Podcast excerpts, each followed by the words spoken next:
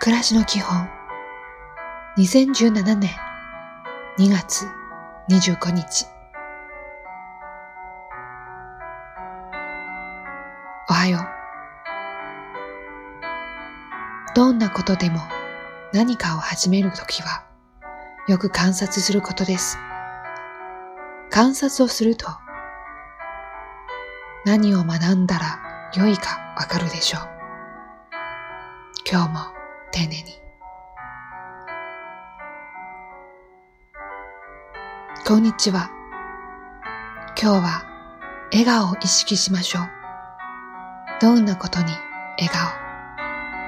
誰にでも笑顔。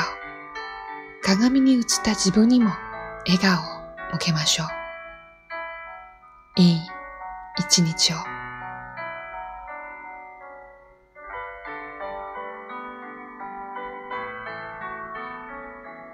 おやすみなさい。家の中に花があると心が和みます。